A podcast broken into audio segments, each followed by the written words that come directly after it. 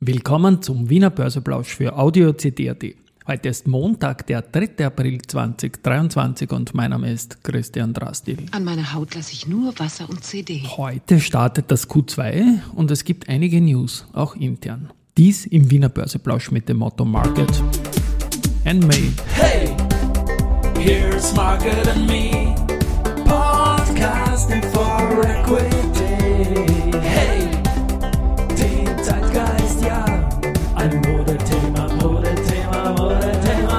Die Börse als Modethema und die Aprilfolgen des Wiener Börseplausch sind präsentiert von Wiener Berger und POR.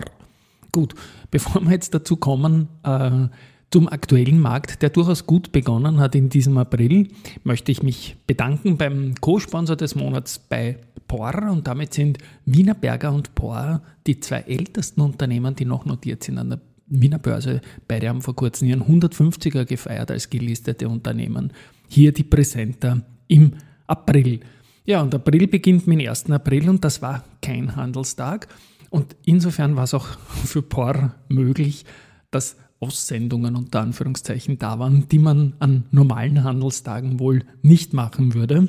Und der Karl-Heinz Strauß, der CEO, persönlich hat mir geschickt die, die Meldung, dass die Port Deutschland den Zuschlag für die Errichtung des ersten Forschungsstationsterminals auf dem Mond von der ESA, also von der European Space Agency, beauftragt wurde. Das Ganze ist eine wunderschöne Pressemeldung von der Port Deutschland, wie gesagt, und war auch noch garniert von einer Baustelle äh, mit einem Bild, die durchaus äh, von der Location her der Mond sein könnte. Also das Ganze sehr, sehr witzig. Traut man sich am 1. April und macht es wohl über die Port Deutschland, ist jetzt meine Meinung, weil die BaFin nicht ganz so streng ist wie die FMA. Aber wie gesagt, es ist ein 1. April-Scherz und der Mond ist natürlich ein tolles Thema, nachdem sie im Vorjahr am 1. April den schiefen Turm von Pisa begradigen durften. Auch ein Top-Auftrag für die Port Deutschland.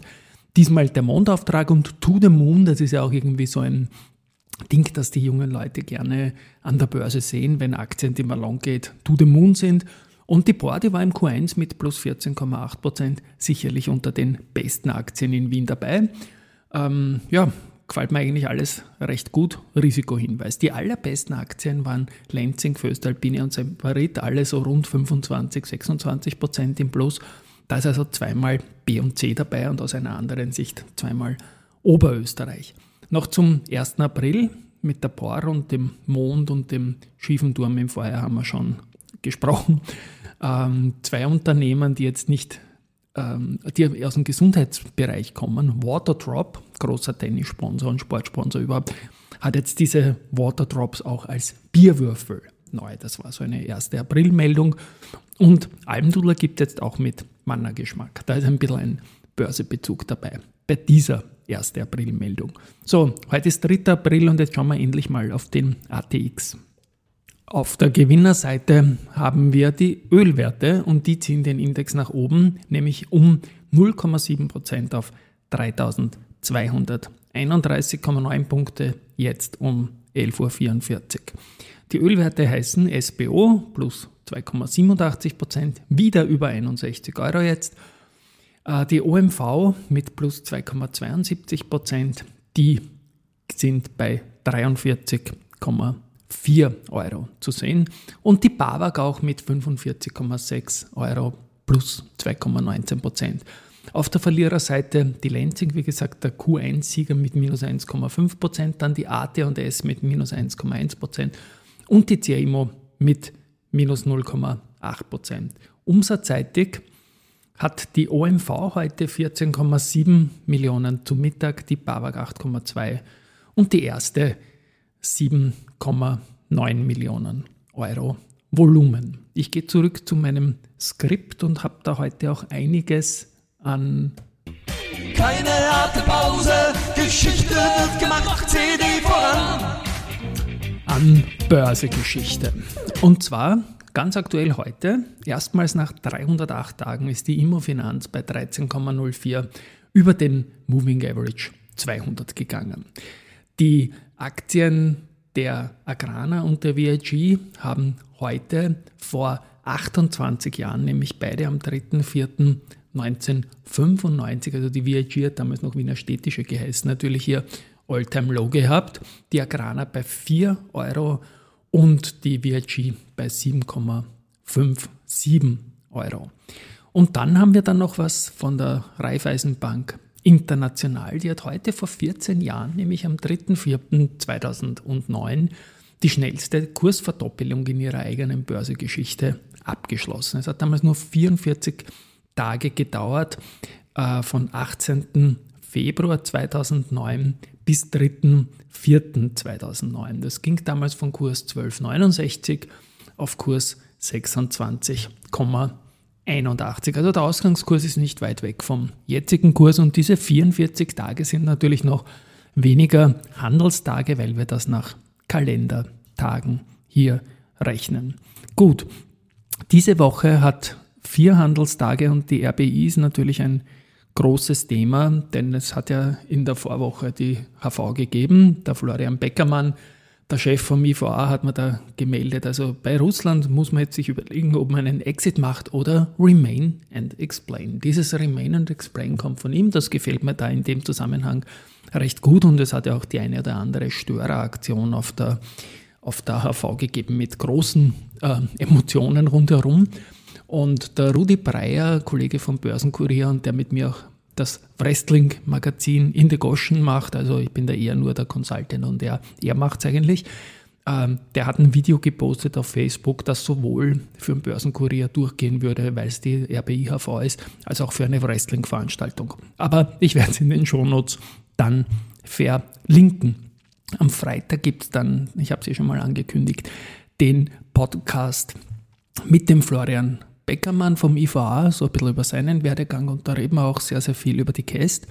Und ja, da hat sich in der Zwischenzeit was getan, dass er diese, diese Absoftung der Käst und die Wiedereinführung der Behaltefrist unter Anführungszeichen tot sein soll, hat äh, quasi das Magazin Fondprofessionell gemeldet und zitiert dabei die Finanzsprecherin der Grünen, die Nina Tomaselli. Und mein Beitrag am Freitag, ähm, der quasi einen offenen Dialog mit ihr über einen offenen Brief eröffnen sollte, hat Riesenzugriffe gehabt und auch viel Feedback hat es da gegeben bei der Gelegenheit an unserem Message to You Rudi Adresse rudi.börsenradio.at und da wird es auch am Karfreitag, wie gesagt, der ist handelsfrei, noch einmal eine Sonderfolge zur Käst geben. Gut, der Verbundaufsichtsrat hat die Vorstandsmitglieder Michael Strugel, Peter Kollmann und Achim Kasper wiederbestellt und neu in den Vorstand kommt die Susanna Zabreva-Hennerbichler, die ist derzeit bei der deutschen NRCT AG Vorstandsvorsitzende. Bei Andretz kommt es ebenfalls zu Änderungen, weil der Wolfgang Semper und der Humbert Köfler in den Ruhestand gehen. Dafür kommen der Frederick Sauce und der Dietmar Heinisser neu in den Vorstand. Immofinanz habe ich erwähnt, ist über den Moving Average 200 gegangen nach 300 Tagen und die trennen sich auch von einem Wiener Bürohaus.